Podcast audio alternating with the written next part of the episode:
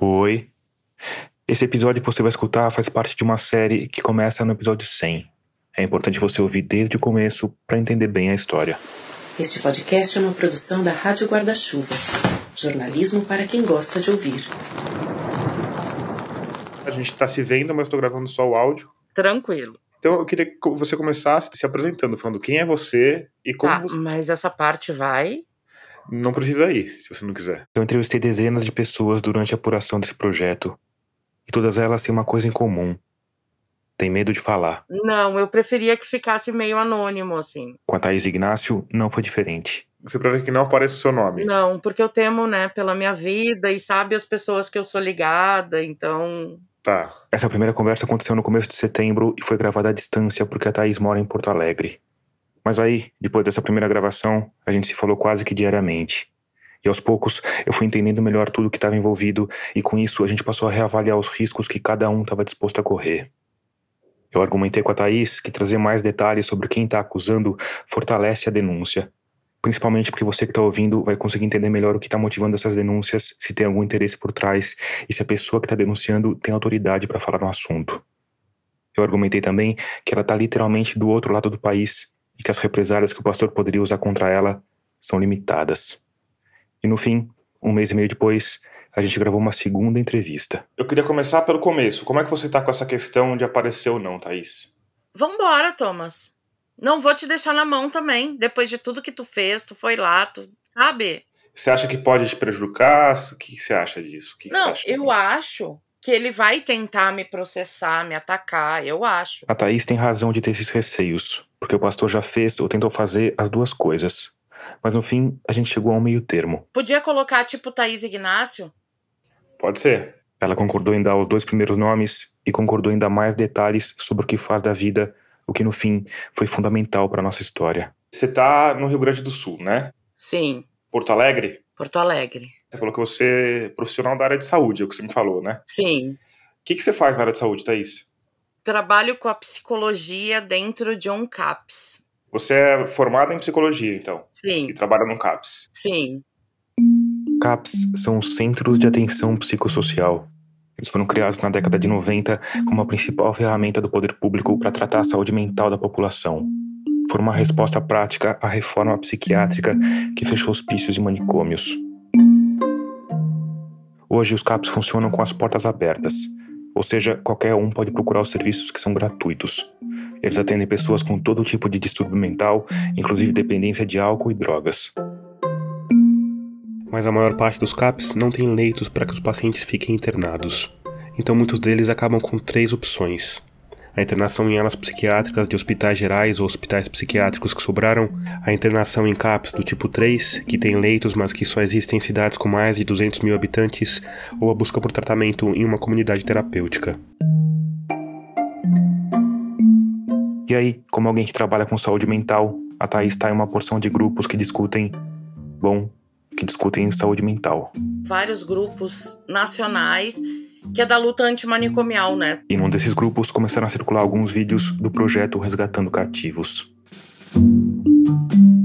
E a gente, nesses nossos grupos de pesquisa e de investigação, eu fiquei de verificar essa situação. Você já tinha feito algum tipo de investigação desse tipo, Thaís? Já. E você pode resumir para mim? Foi um centro terapêutico em Santa Catarina, que aconteciam coisas não iguais, mas alguns fatos parecidos, como trabalho análogo à escravidão, agressão física, tortura. Tinha uma questão religiosa por trás também? Sim.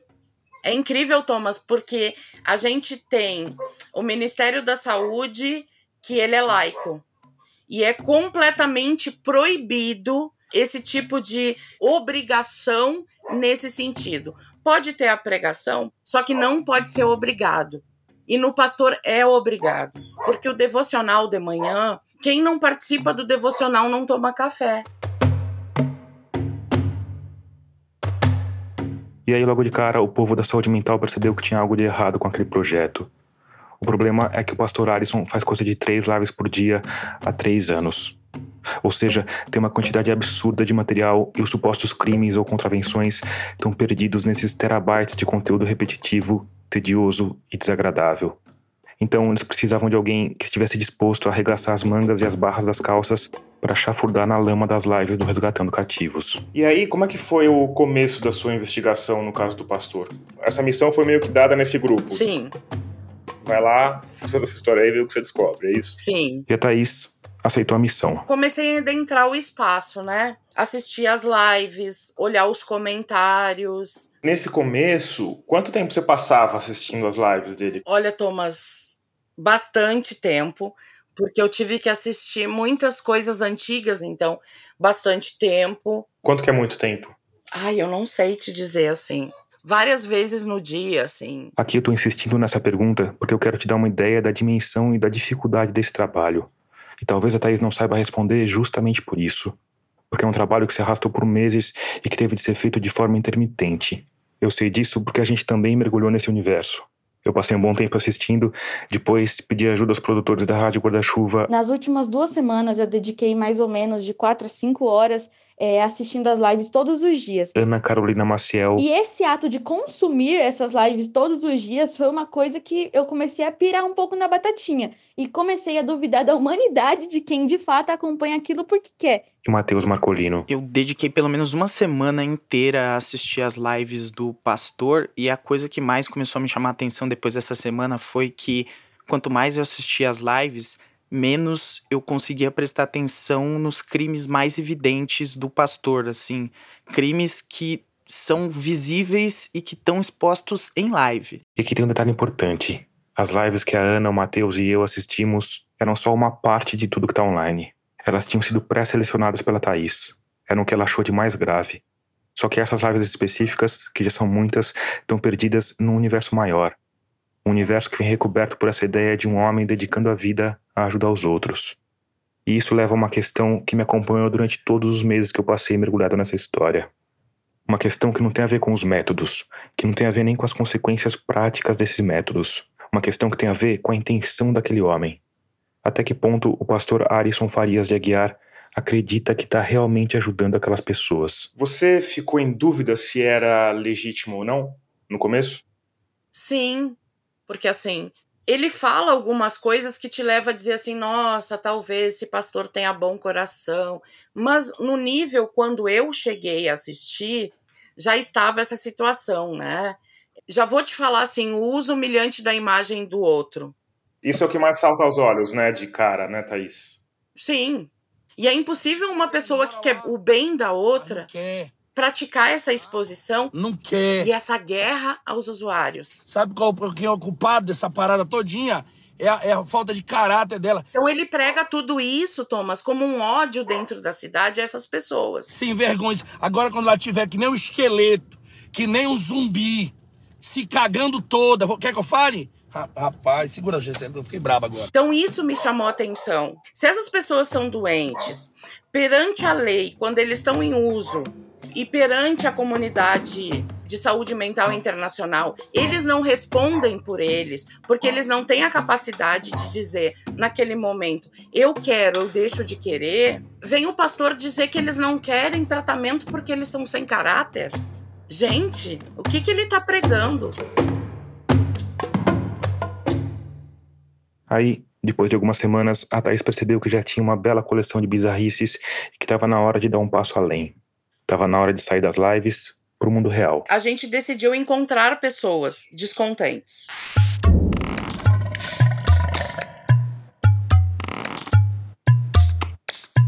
Eu sou Tomás Chiaverini e o episódio 101 de Escafandro já começou. Nele, a gente vai contar como um grupo de pessoas resolveu investigar por conta própria o projeto Resgatando Cativos. E a gente vai escutar o depoimento de alguém que esteve lá dentro. Antes, eu preciso te contar uma história rápida. É que dois dias depois da publicação do primeiro episódio da série, na sexta-feira, dia 3 de novembro, o Instituto Resgatando Cativos publicou um texto que eles chamaram de nota jurídica. A nota era destinada à Rádio Escafandro e ao jornal A Crítica, que é um dos mais importantes do Amazonas e que tinha publicado uma matéria sobre a nossa série O Pastor. Eu vou ler a nota na íntegra, inclusive mantendo os erros de português.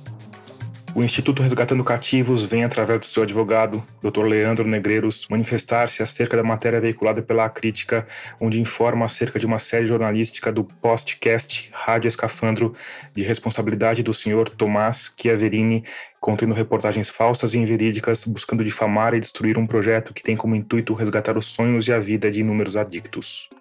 Desta forma, repudiamos veementemente todas as acusações falsas noticiadas contra o projeto Resgatando Cativos.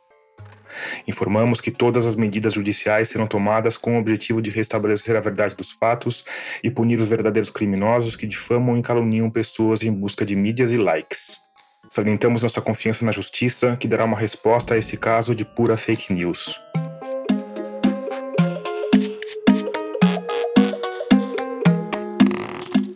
Essa nota jurídica não tem valor legal, mas é uma ameaça. É um aviso de que o pastor pretende processar a Rádio Escafandro. E a gente está seguro da qualidade do nosso jornalismo, da solidez de tudo que tem sido publicado e de que se o pastor processar a Rádio Escafandro, ele vai perder. Ainda assim, um processo tem custos. A gente pode, por exemplo, ter de voltar a Itacoatiara para eventuais audiências. Enfim, tudo isso para dizer que nesse momento, mais do que nunca, o podcast precisa de solidez financeira. E como você sabe, essa solidez financeira vem dos nossos ouvintes. Pessoas luminosas que colaboram financeiramente com o podcast. Então, se você gosta do projeto, se quer que ele siga firme e forte, se tem uma sobrinha no seu orçamento mensal aí, vem se juntar a essas pessoas luminosas. O caminho é fácil, rápido e seguro. Só ir lá no site catarse.me barra escafandro e escolher o valor com o qual você quer ou pode apoiar. catarse.me barra escafandro. Com cinco reais você já consegue participar do financiamento coletivo e tem direito a mimos como ouvir os novos episódios um dia antes. Se você ficou com alguma dúvida ou quiser apoiar de outra forma, não tem problema. É só ir lá no nosso site radioescafandro.com e clicar na aba Apoie, que tem tudo explicadinho. E por fim, se você já está entre pessoas luminosas como a Mari Rosa Rodrigues de Marque, a Simone de Jesus Machado, o José Augusto dos Reis e o Tadeu Meyer Martins, muito obrigado por isso. Depois de passar semanas assistindo às lives do Resgatando Cativos, a Thaís resolveu ver se conseguia encontrar algumas daquelas pessoas no mundo real. O que, como você deve estar imaginando, não é uma tarefa exatamente fácil. Como que vocês acharam esses internos? Nas lives, a gente procurava. Mas aí você encontrava um nome na live e como é que era para porque até achar essa pessoa física, eu imagino que deve ter dado um trabalho, né? Dá bastante trabalho, às vezes Facebook, às vezes uma outra pessoa na cidade que conhecia a pessoa. E assim a gente foi montando essa rede. Você lembra quem foi a primeira pessoa com quem você conseguiu falar? Lembro, mas eu não, não gostaria de citar. Sem citar nomes, me fala como é que foi. Foi um ex-interno. E você chegou a ele como? Pelo Facebook. Ele tinha um nome diferente, é isso? Sim.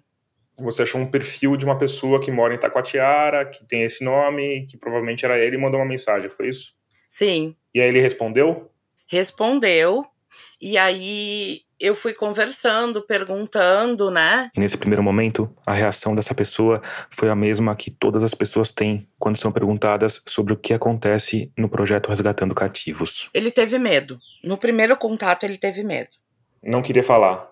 Não. E ele falou por que, que ele tinha medo? De ser exposto, de. Porque no momento que ele saiu, ele estava cheio de.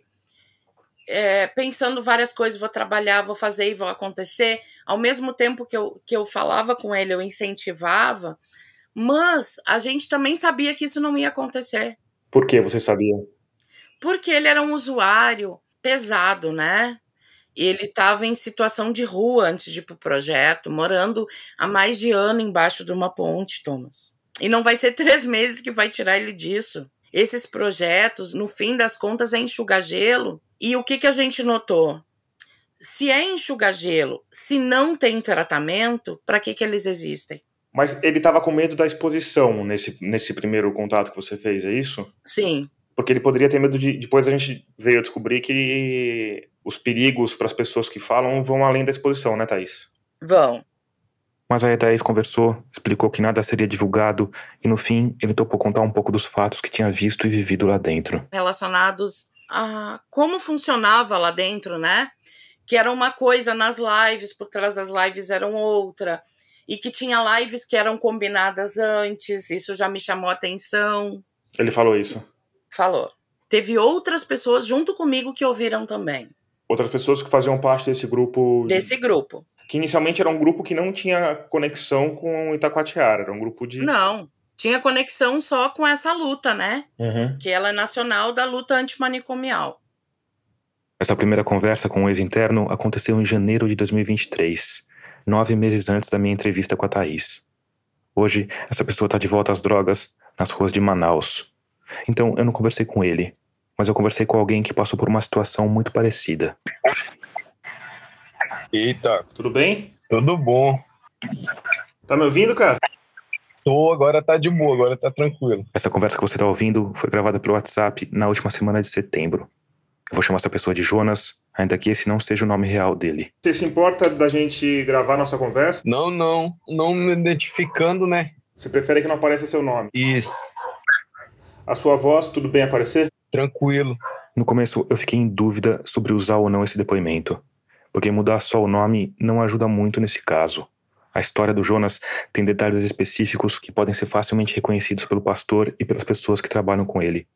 Então eu resolvi usar por um único motivo. Porque o Jonas, assim como alguns outros internos, fez as mesmas denúncias que ele vai fazer aqui em outras páginas da internet e em lives do Facebook dele. Ou seja, ele já se expôs, o que provavelmente colocou ele em risco. A partir daí, amplificar o alcance dessas denúncias tem um efeito contrário. Torna a coisa toda mais conhecida e faz qualquer ação contra ele ser automaticamente ligada às pessoas que ele está denunciando. Então me conta, você tá com que idade? Eu estou com 20 anos de idade. O Jonas nasceu e cresceu em Itacoatiara, trabalhou um tempo como barbeiro, mas perdeu o emprego por causa da dependência química. O Jonas me contou que em 2021 estava num dos vários pontos de uso de drogas da cidade, que eles chamam de fumódromo, quando o pastor e a equipe chegaram para resgatar uma mulher. Ele chegou numa abordagem procurando ela já em live, entendeu? Sem direito de imagem, filmou todas as- as drogas de uma maneira assim que não precisava ser exposto, sabe? Era dia ou era noite, você lembra? Era noite. E ele chegou com a câmera aberta já. Sim, sim, com a câmera ligada já. Então ele foi e eu pedi esse resgate, só que ele não me resgatou nesse dia.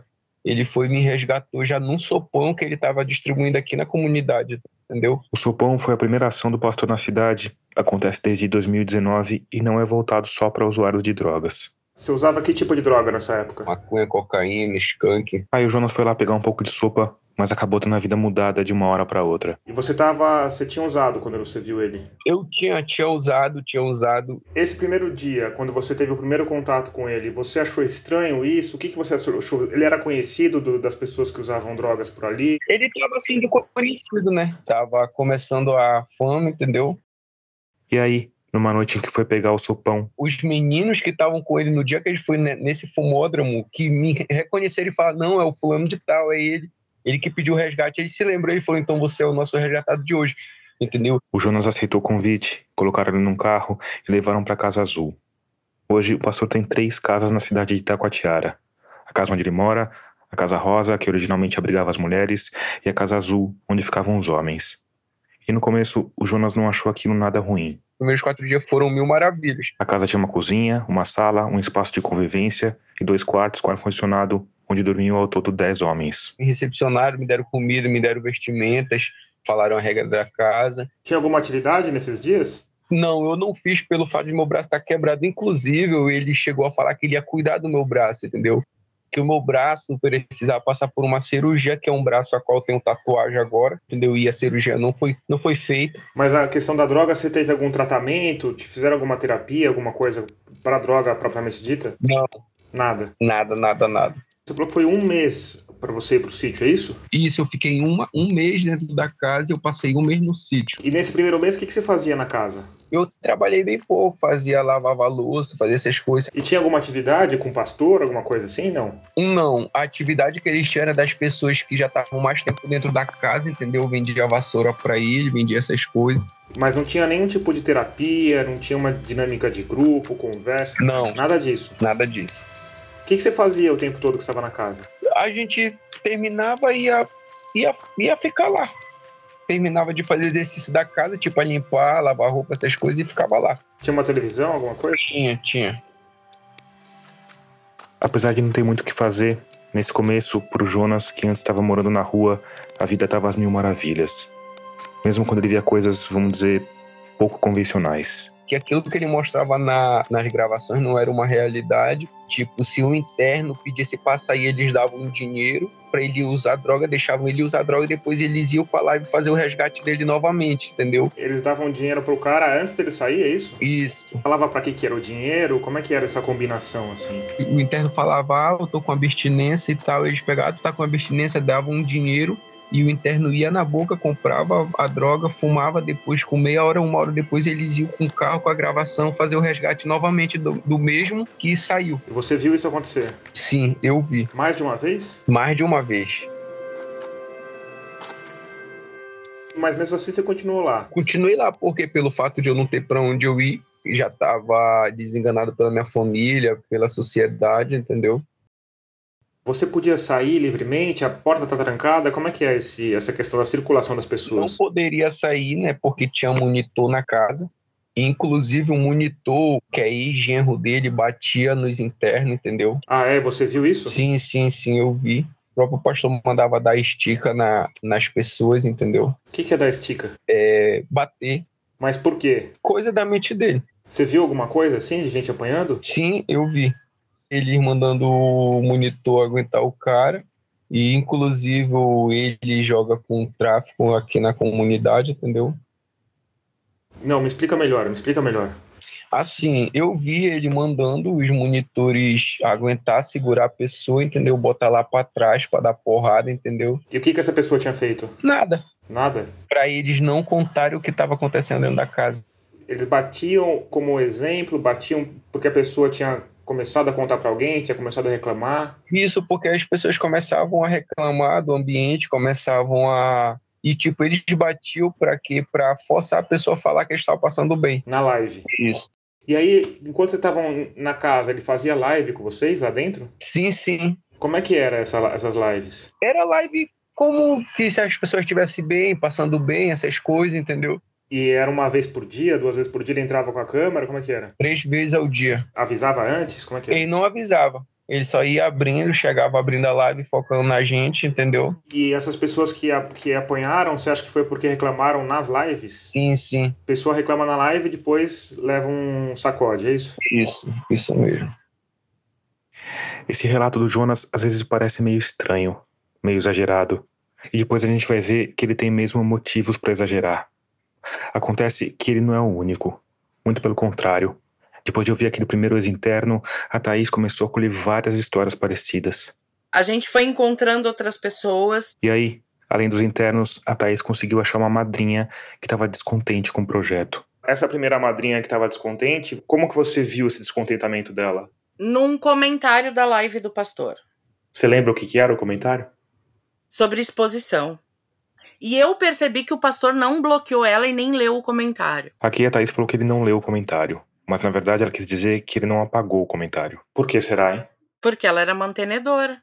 E ela não era do Brasil, então, assim, as doações de fora do Brasil são a parte financeira que é mais. Que vem o grosso, vem lá de fora, né? Do dinheiro. Então, assim, eu acredito que ela era uma mantenedora forte. Como ele mesmo fala, né? Madrinha forte. Aí você escreveu para ela na paralela, é isso? Sim. E a gente começou a conversar. E ela abriu para mim as coisas que os afiliados já tinham contado para ela. E isso tinha a ver não só com o que acontecia dentro do projeto, mas também com o que acontecia fora do projeto. A Marcela, que você conheceu no episódio anterior, foi uma dessas que confirmou muito do que está no relato do Jonas.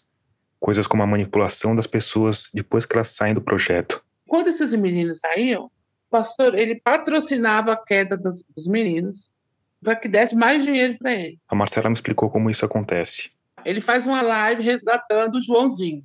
Uhum. Aí aquele Joãozinho fica do projeto, tal, ele dá uma mídia para aquele menino. O menino termina o tratamento e sai.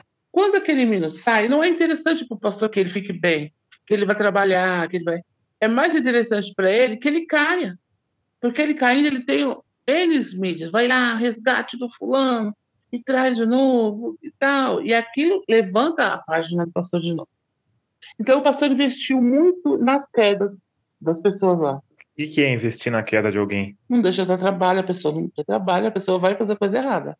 Não deixa ter uma madrinha que quer levar ele embora. Não deixa de ter contato com a madrinha. Não paga uma passagem para ele para a cidade onde a família tá. Deixa ele jogado ali é tipo assim, um rastilho de pólvora, né? Uma coisa vai levando a outra, uma pessoa vai levando a outra pessoa, e assim a gente foi fechando, né? Essas lacunas que tinham relacionado ao que o pastor falava ao que ele fazia. Hoje, o pastor se refere a essas pessoas que denunciam o projeto como o grupo do mal, ou as cobras, mas elas preferem o apelido de vingadoras.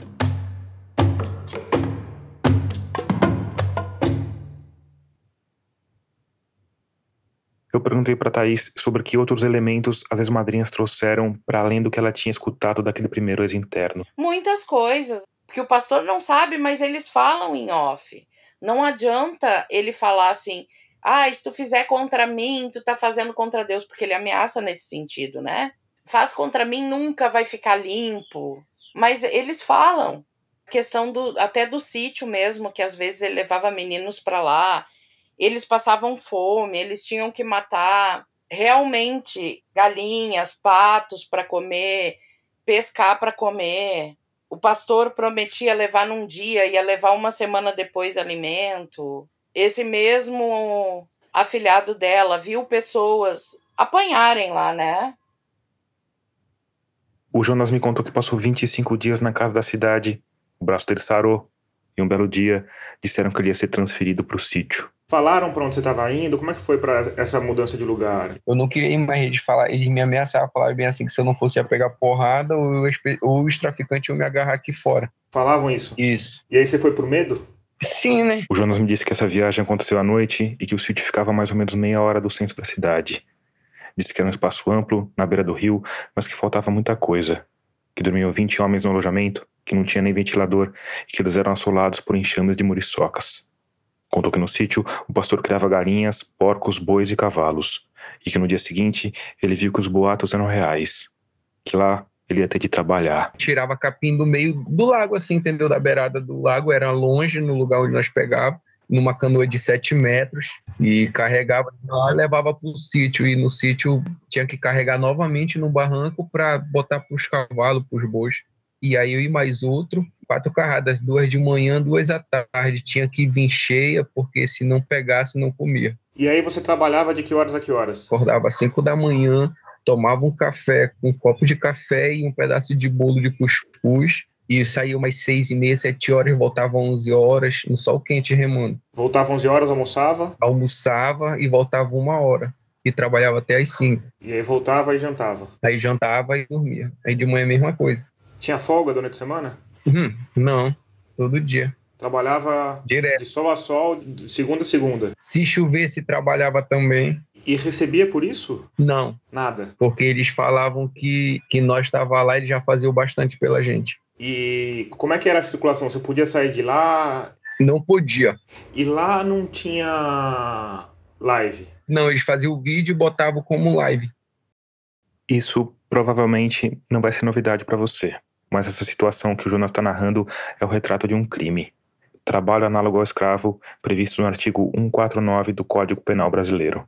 Lá existem três aspectos principais que caracterizam esse crime: jornada exaustiva ou trabalhos forçados, condições degradantes de trabalho ou restrição à locomoção.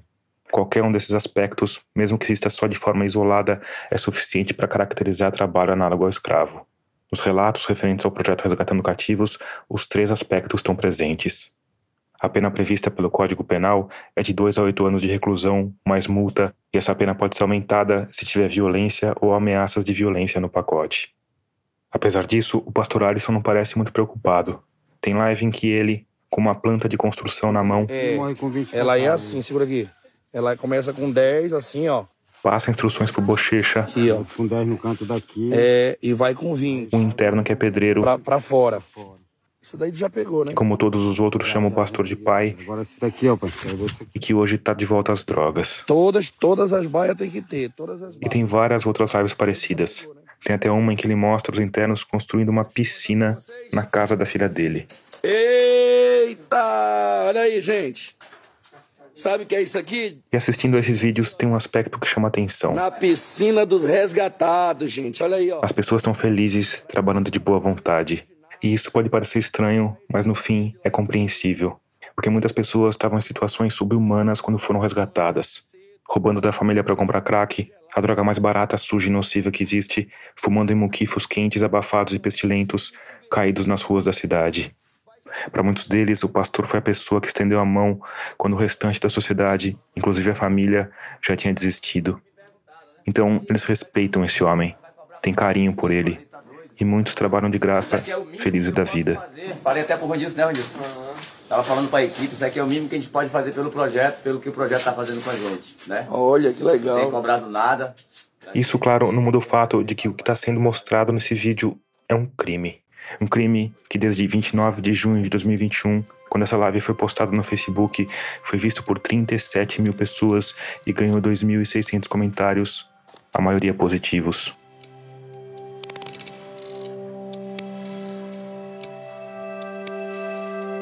E aí, quando foi que você resolveu sair disso daí? Quando eu vi tudo isso que estava errado, eu falei, poxa, eu não, eu, eu não tô aqui para me ser escravo deles.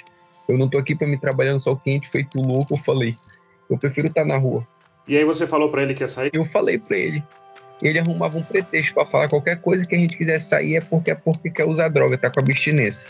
O Jonas me disse que quando ele fincou o pé que queria ir embora, o pastor falou: tá bom, Fica à vontade. Ele falou, vai andando, tá aí o ramal, ele falou. Ramal aqui significa estrada de terra.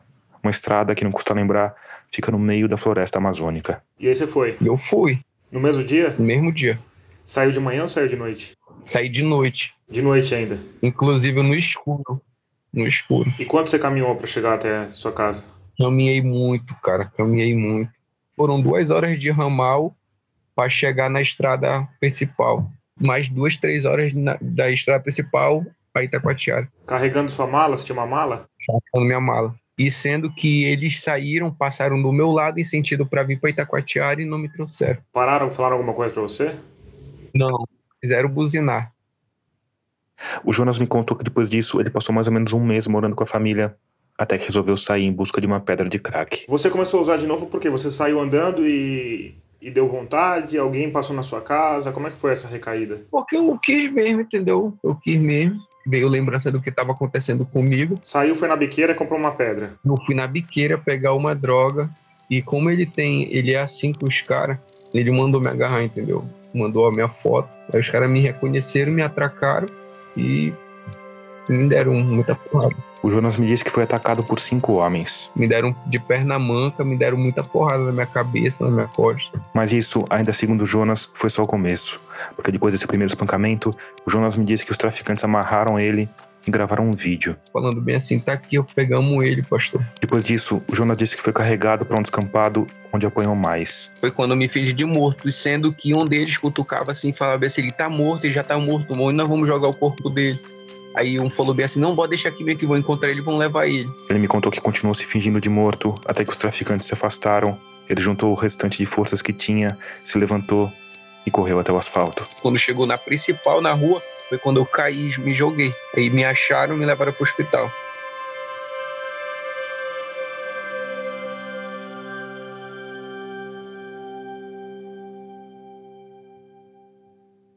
Essa história que o Jonas me contou é verdadeira mas ele contou só uma parte da história. A outra parte você já sabe onde tá, né? Tudo que ele fez Nas lives do Resgatando Cativos. Vou mostrar onde ele entrou, aonde ele arrombou, como ele entrou, a hora que ele pega a, a, as coisas dentro do projeto. No dia 16 de junho de 2023, pouco depois das seis da tarde, o pastor Alisson abriu uma live mostrando que o Jonas tinha sido flagrado por várias câmeras de segurança enquanto roubava o projeto. Ele pulou para dentro da casa pelo muro usando uma grade velha como escada, arrombou uma janela e roubou uma mochila, um chinelo e supostamente um celular. Na ação, ele ainda tentou se livrar da primeira câmera do lado de fora, mudando o enquadramento com um rodo. Mas a essa altura, o rosto dele já tinha sido registrado. Depois, ele é flagrado de novo, porque no melhor estilo Big Brother, os quartos do projeto também têm câmeras de vigilância. Ele tentou se esconder, mas foi pego totalmente aí pelas câmeras do projeto Resgatando os Cativos. Essa live, que teve 314 mil visualizações e mais de 2 mil comentários, tem um detalhe macabro. mas que só fica claro se a gente der o trabalho de olhar nas entrelinhas. Em especial nas entrelinhas desse trecho aqui, bem do comecinho. Quero começar essa live pedindo desculpa aos meninos da comunidade. Me perdoe. Meninos da comunidade. Para um espectador comum, não fica muito claro quem são esses meninos da comunidade. Mas um pouco adiante, no mesmo vídeo, o pastor diz que esses meninos da comunidade queriam pegar o Jonas, que só não fizeram isso porque ele intercedeu. Eu tentei defender um camarada, tentei ajudar, fui lá, né? Eu queria pedir desculpa aí da comunidade. E com essa informação, somada ao depoimento do Jonas, ainda que a gente não possa afirmar categoricamente, a gente pode dizer que existem fortes indícios de que os meninos da comunidade são os traficantes locais. Quero pedir desculpa aí de todo mundo que queria pegar ele e eu fui lá rogar pela vida dele. E agora o projeto foi vítima de roubo. E aqui é importante dizer que em nenhum momento o pastor pede que os meninos da comunidade se vinguem por ele. Fica tudo subjetivo, nas entrelinhas. Ou não tão nas entrelinhas. Prepara a foto dele aí, Luane, pra mim. Quando ele pede pra secretária Luane. Deixa eu mostrar ele. Arrumar uma foto do Jonas. É esse aqui. Que ele exibe na live por longos 40 segundos. Roubou o projeto, gente. Infelizmente.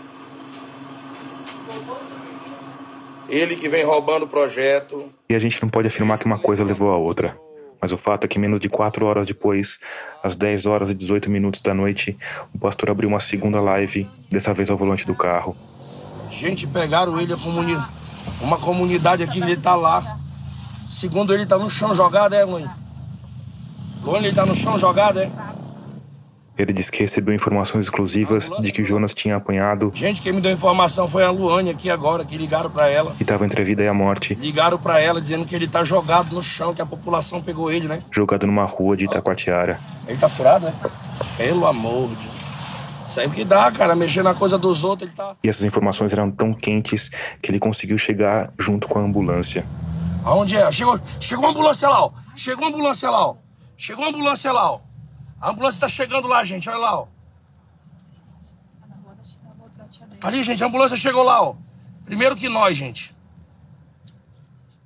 Sai do meio, meu amigo. Chegou a ambulância lá, gente. Bora, bora.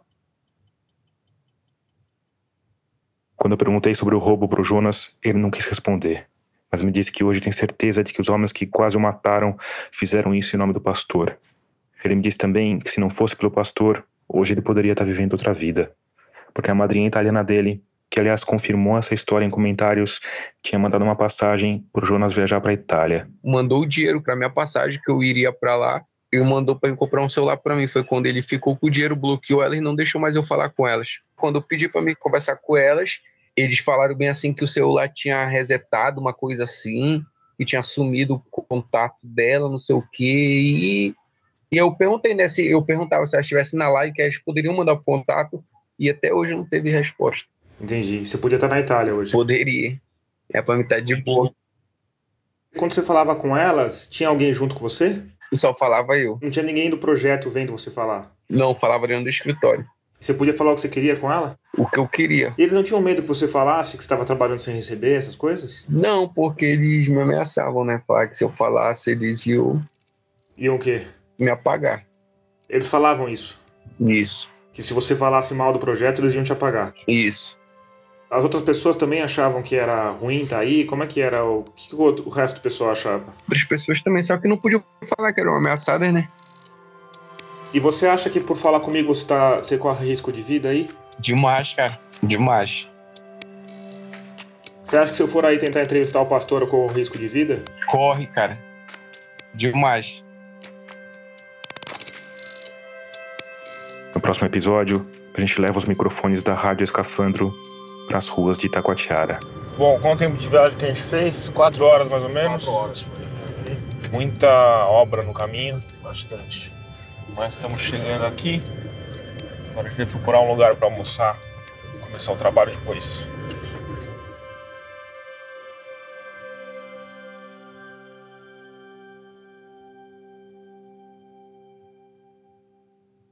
Antes de terminar, eu quero te falar dos nossos parceiros da Rádio Guarda-Chuva, a primeira rede de podcast jornalístico do Brasil. É que o Ciência Suja podcast narrativo que mergulha no lado obscuro das ciências, tá com temporada nova. Olha só o trailer do que tá chegando nos tocadores. Oi, pessoal. O time Ciência Suja vai fazer o que a gente nunca fez antes: duas temporadas no ano. E de um certo jeito, o que a gente quer responder nessa temporada é: o que é ciência e para quem é a ciência? Então, a ciência não é sinônimo de verdade. E, na minha opinião, o maior exemplo histórico disso são as teorias é, raciais via ciência. Né? A gente vai ter uma temporada temática com foco no colonialismo e no racismo na ciência. Porque é isso, a instituição ciência trouxe coisas incríveis para a humanidade, mas ela sofre com a falta de diversidade.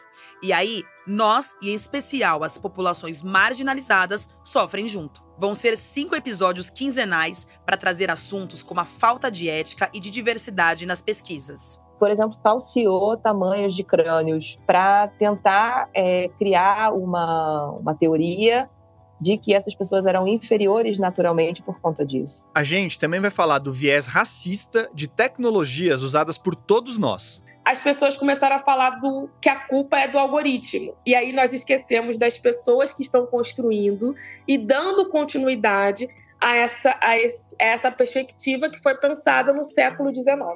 E de roubo de fósseis, uma história que parece coisa de cinema. Isso é clássico.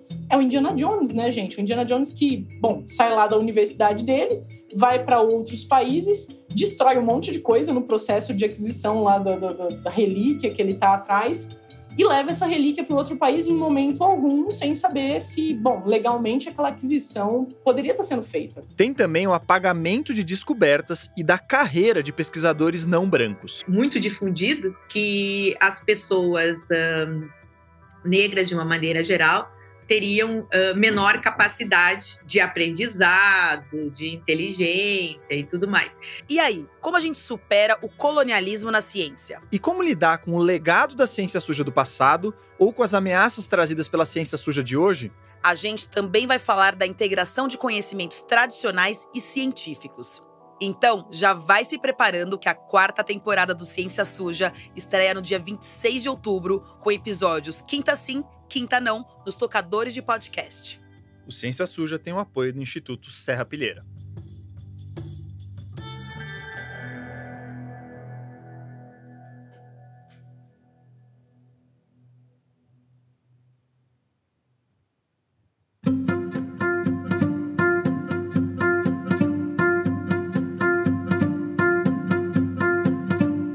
Termina aqui o episódio 101 de Escafandro.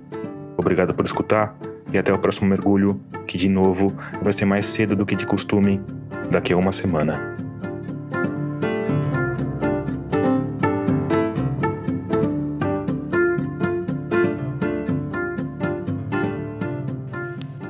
Oi, aqui é Letícia Costa. Eu tô falando de Fortaleza, Ceará. A mixagem de som deste episódio é do Vitor Coroa.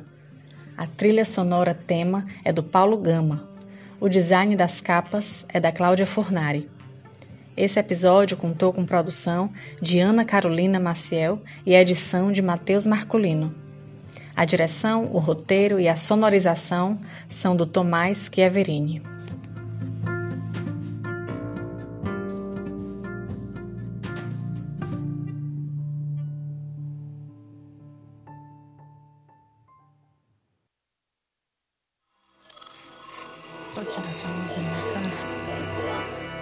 podcast é, é apresentado por b9.com.br.